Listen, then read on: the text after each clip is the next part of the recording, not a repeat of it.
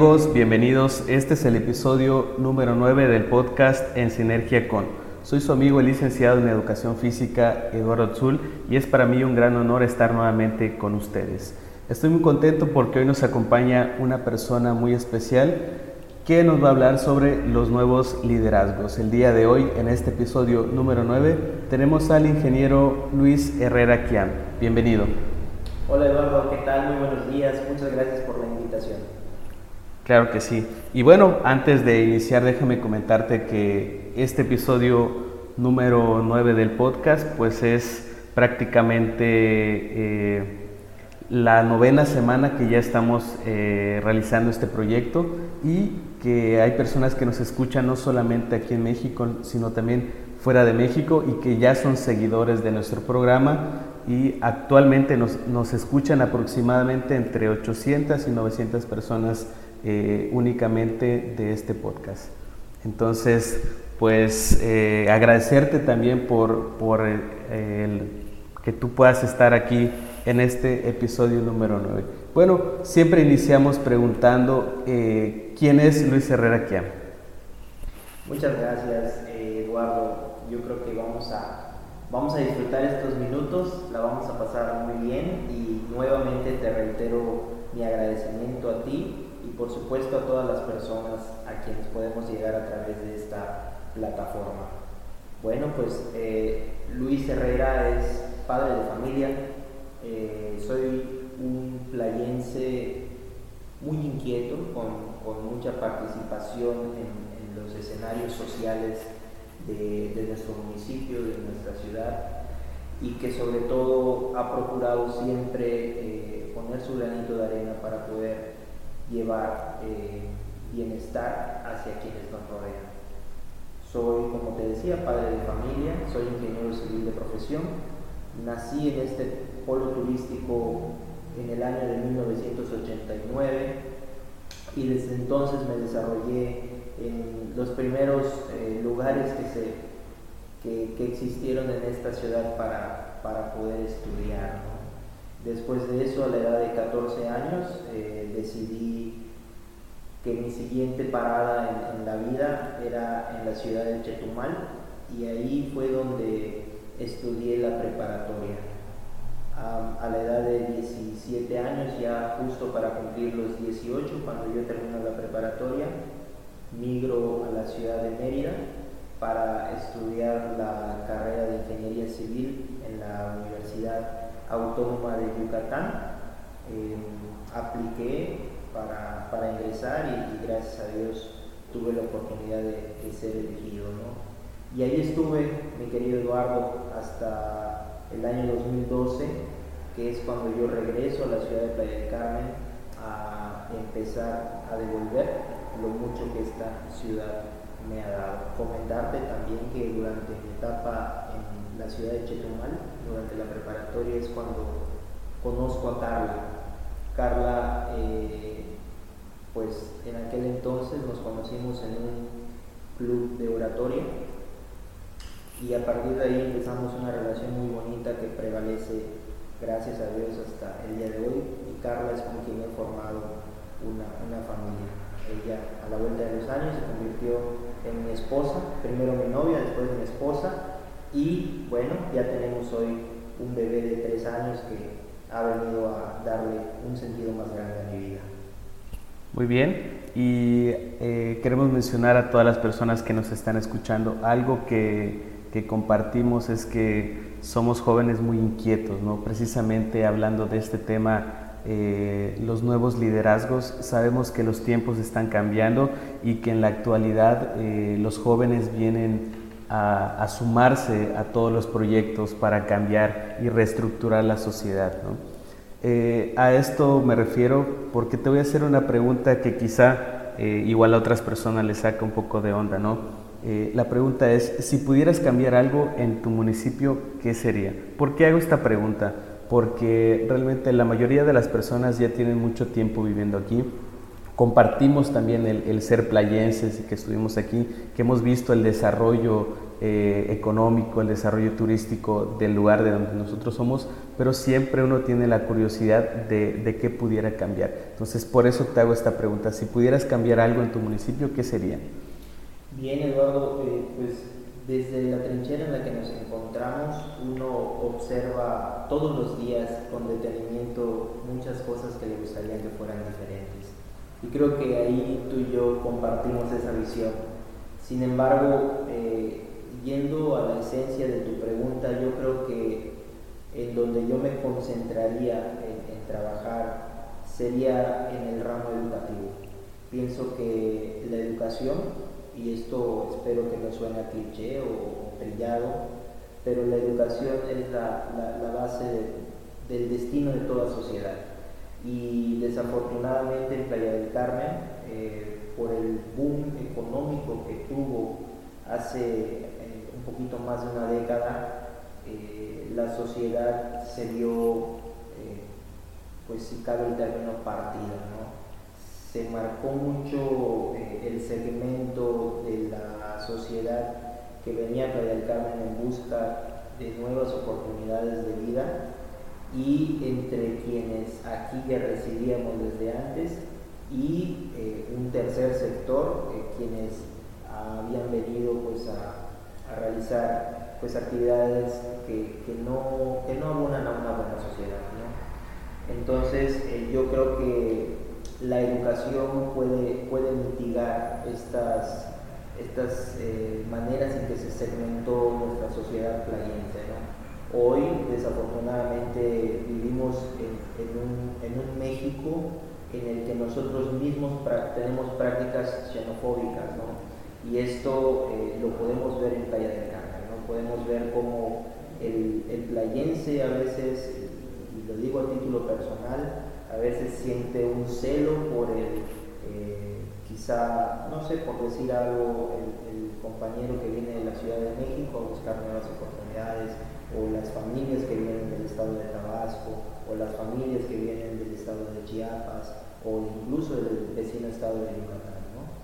Eh, creo que eso se tiene que acabar, tenemos que mitigar esa, esa diferenciación entre unos y otros. Somos todos seres humanos, somos todos mexicanos y todos tenemos el derecho de llegar a donde mejor creamos que podamos encontrar condiciones de vida. Dicen por ahí que uno no escoge dónde nace, pero sí escoge dónde muere.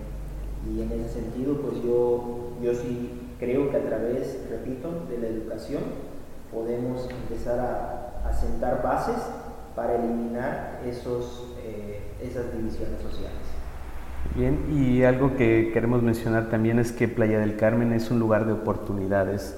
Eh, como mencionaste hace un momento, muchas personas llegan a nuestro destino pues, buscando esas oportunidades que quizá en sus estados, en sus municipios no tienen y que ven eh, nuestro destino turístico, ven a Playa del Carmen como un lugar de oportunidades. Y precisamente sobre eso va la siguiente pregunta. El tema central del que vamos a estar platicando, reitero, e, es sobre los nuevos liderazgos, ¿no? la parte en la que los jóvenes ya empezamos a tener participación en la toma de decisiones en todos los rubros que puedan existir en nuestro municipio. Y bueno, no podemos hablar de lo que es un liderazgo si no tenemos claro qué es lo que representa, qué es lo que significa para nosotros la idea de ser un, líder, ¿no? ¿Cuáles consideras tú que son las características que debe tener un líder?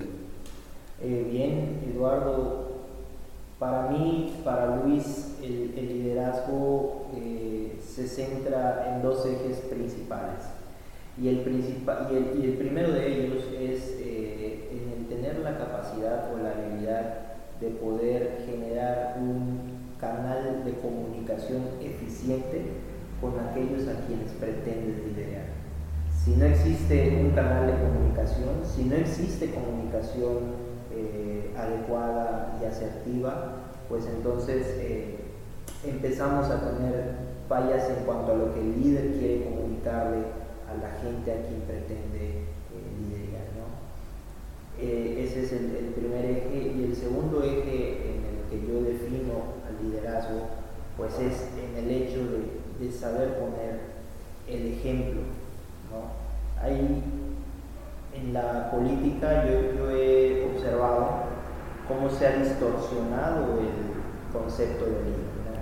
Creo que a través de los años, quienes hoy son los líderes que están en el escenario político y en el escenario social, alguna vez fueron jóvenes como tú y yo.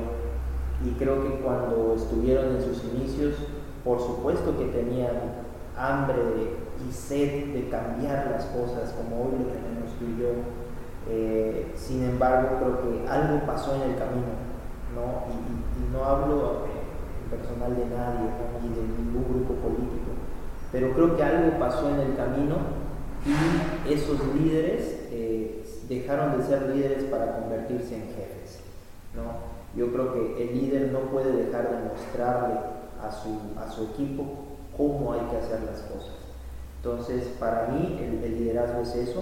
Eh, por allá hay, hay muchas eh, infografías, mucha información en las redes que nos, nos indican que el líder es el que tiene que comer de último. El líder es el que tiene que estar de último en la fila y su, su equipo siempre tiene que ir pues, eh, bien respaldado por él. Claro que sí. Y como tú bien mencionas, estamos en, épocas de cambio, en donde nosotros estamos observando todos los escenarios posibles y estamos a la expectativa de lo que pueda pasar, porque como tú mencionas, quienes toman las decisiones no saben cómo ser líderes y se olvidan de lo que realmente la comunidad, de lo que realmente la sociedad necesita. Y yo te preguntaría, ¿por qué entonces tenemos que apostar por los liderazgos juveniles? Yo creo que hoy el liderazgo juvenil es, es aquel en el que todavía podemos encontrar un poco de, de lo que algunos ya califican como utopía social u utopía política. ¿no? El líder juvenil hoy todavía sueña, hoy todavía cree que es posible, hoy todavía se encuentra eh, eh, pues enlazado con, aquello que alguna vez eh, los líderes que hoy ya están de salida estuvieron enlazados alguna vez. Creo que los líderes juveniles, los líderes juveniles eh, y sobre todo en nuestro municipio se encuentran hoy ya levantando la mano para poder demostrar eh, que las cosas han evolucionado. No cabe duda y, y hoy aprovecho el espacio para platicártelo. Yo me encuentro trabajando, eh, tú lo sabes muy bien, de manera muy fuerte en el sindicato de taxistas de, Playa del Carmen. Y el sindicato de taxistas, Eduardo, está presentando ya una necesidad de transición. Por supuesto existe mucha resistencia de, ciertos grupos, de ciertos sectores, y yo me mantengo muy respetuoso de sus ideas, de sus eh, costumbres, de la manera en la que han llevado la vida sindical. Pero yo también empujo muy fuerte esa parte de, transición que ya hoy se presenta. El sindicato de taxistas surge eh, en el año de 1974 con un grupo de 15 concesionarios que vinieron algunos de ellos de la bella isla de Cozumel y otros pues, que eran de acá, de Playa del Carmen. Todos ellos, pues por supuesto, pioneros.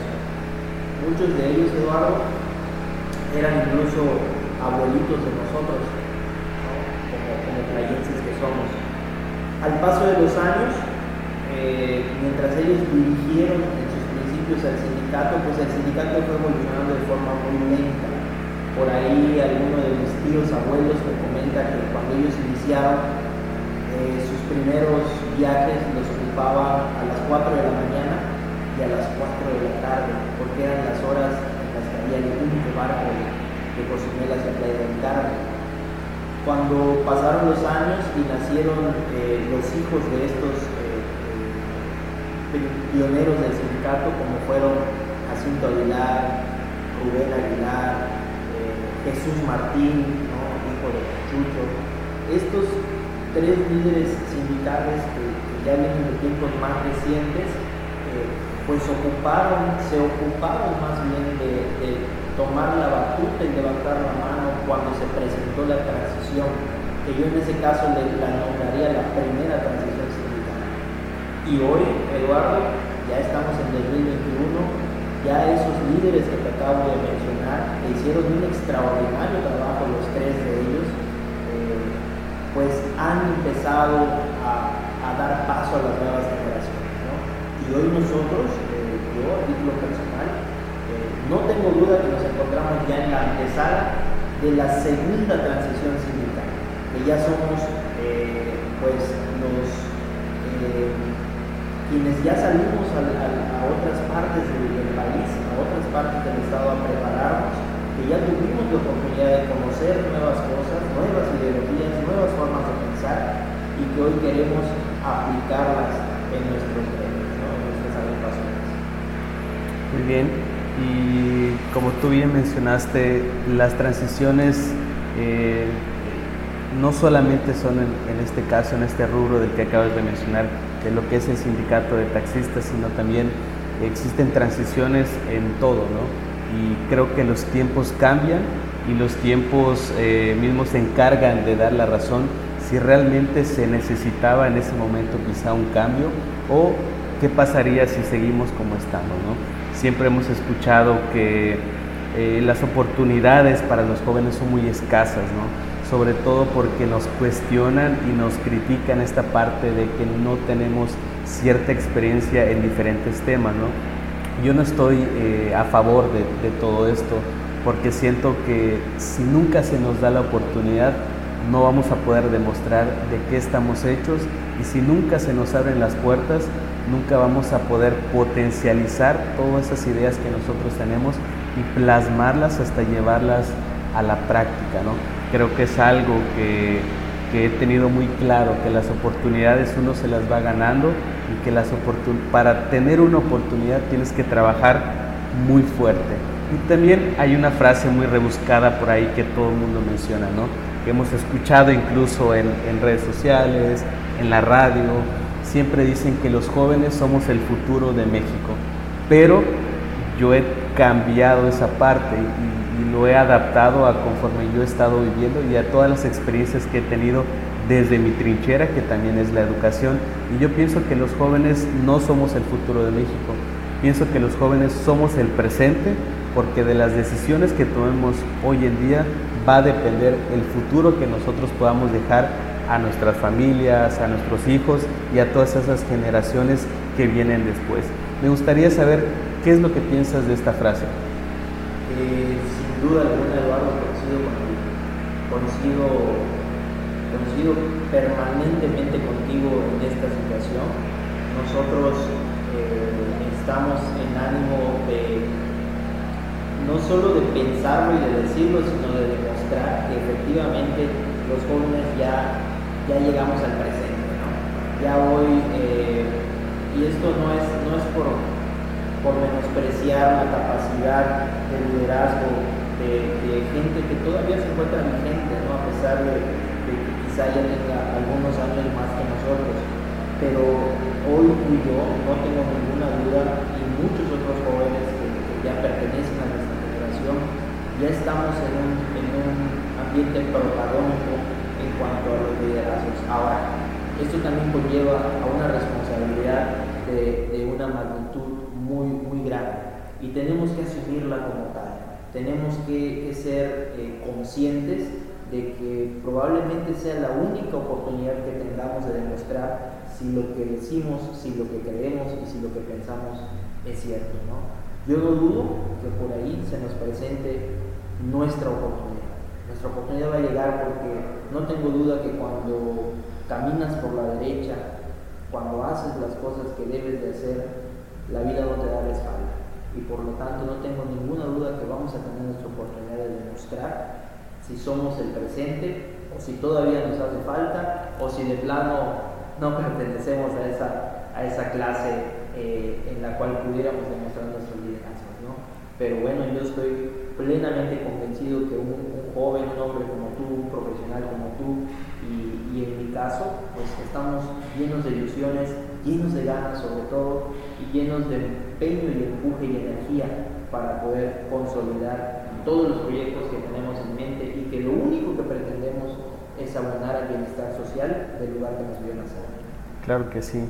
Y también hay otra frase que nosotros escuchamos también en, la, en las redes, eh, en algunos comerciales incluso, ¿no?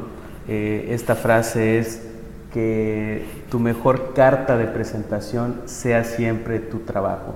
Es decir, que cuando tú te presentes a algún lugar en busca de una oportunidad, siempre puedas hablar del trabajo que tú has hecho, siempre puedan, incluso las personas eh, con las que vas a estar, sepan qué es lo que tú has hecho y desde hace cuánto tiempo has estado trabajando para buscar esa oportunidad.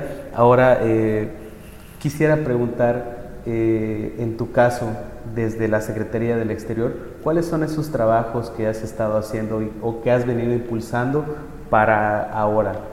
Claro, Eduardo, fíjate que cuando a mí me invita Rubén Aguilar a formar parte de su comité directivo 2018-2021 y él me dice el área en la que quería que yo le, ayudara, eh, yo, tenía un poquito de incertidumbre porque no sabía a ciencia cierta.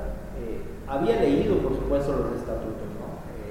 siempre, siempre he sido pues, un eh, inquieto de, ese tipo de cosas, de reglamentos, de estatutos, leyes, normas, ¿no?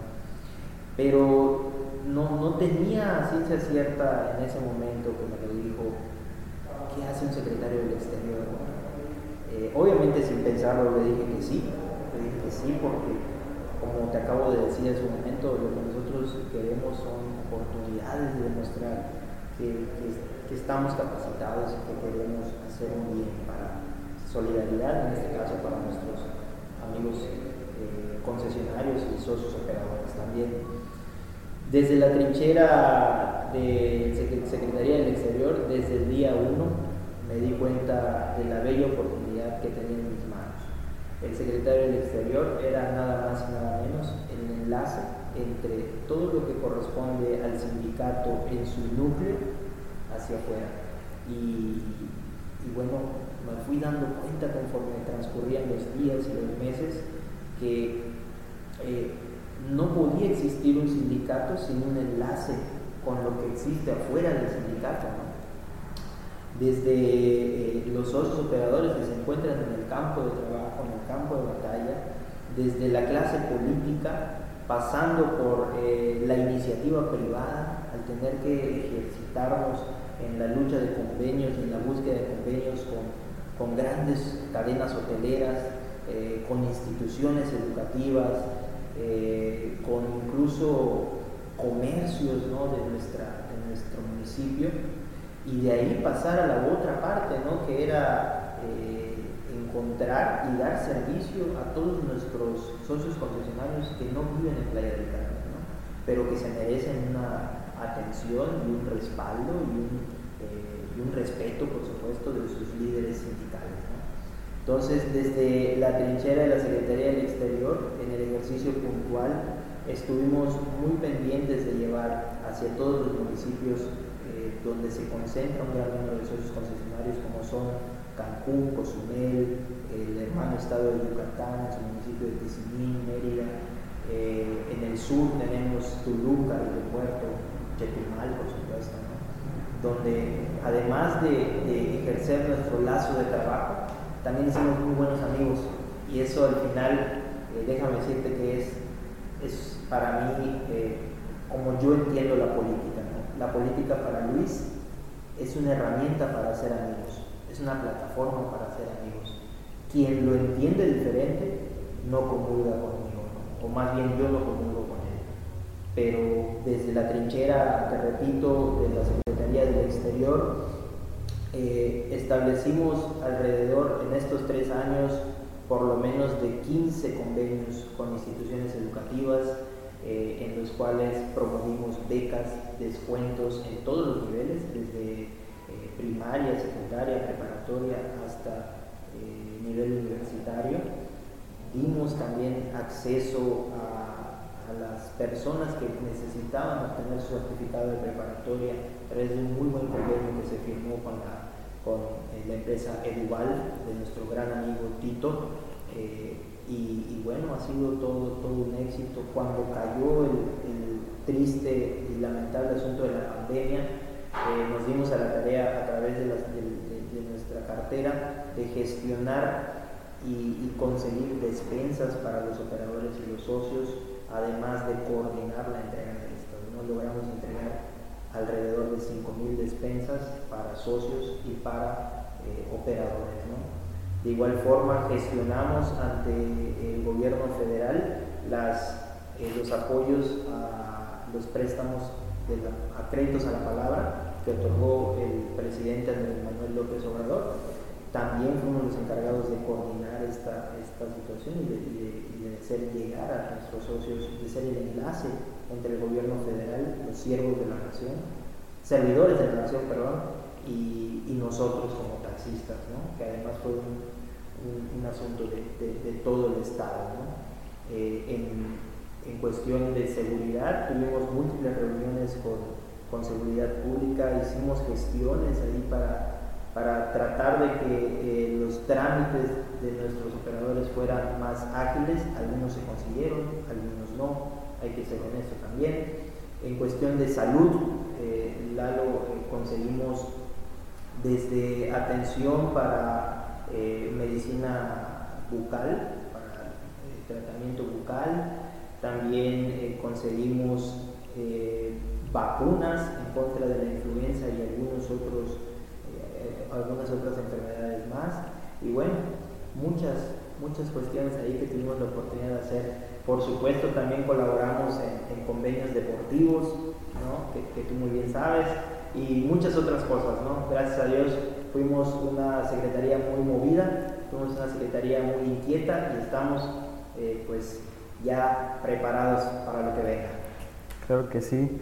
Y bueno, con lo que has mencionado, yo creo que eh, has estado muy movido, se han estado realizando precisamente lo que más necesitamos, que son el, el gestionar. Eh, déjame decirte que hay algo muy cierto y es que no todos tienen esa capacidad de poder ser gestores porque los intereses que van de por medio no son para ti, sino son para eh, ayudar a otras personas. Yo creo que eso es algo que también hay que recalcar. No todos podemos ser gestores, no todos podemos realizar eh, gestiones incluso para otras personas porque no todos tenemos esa capacidad. ¿no?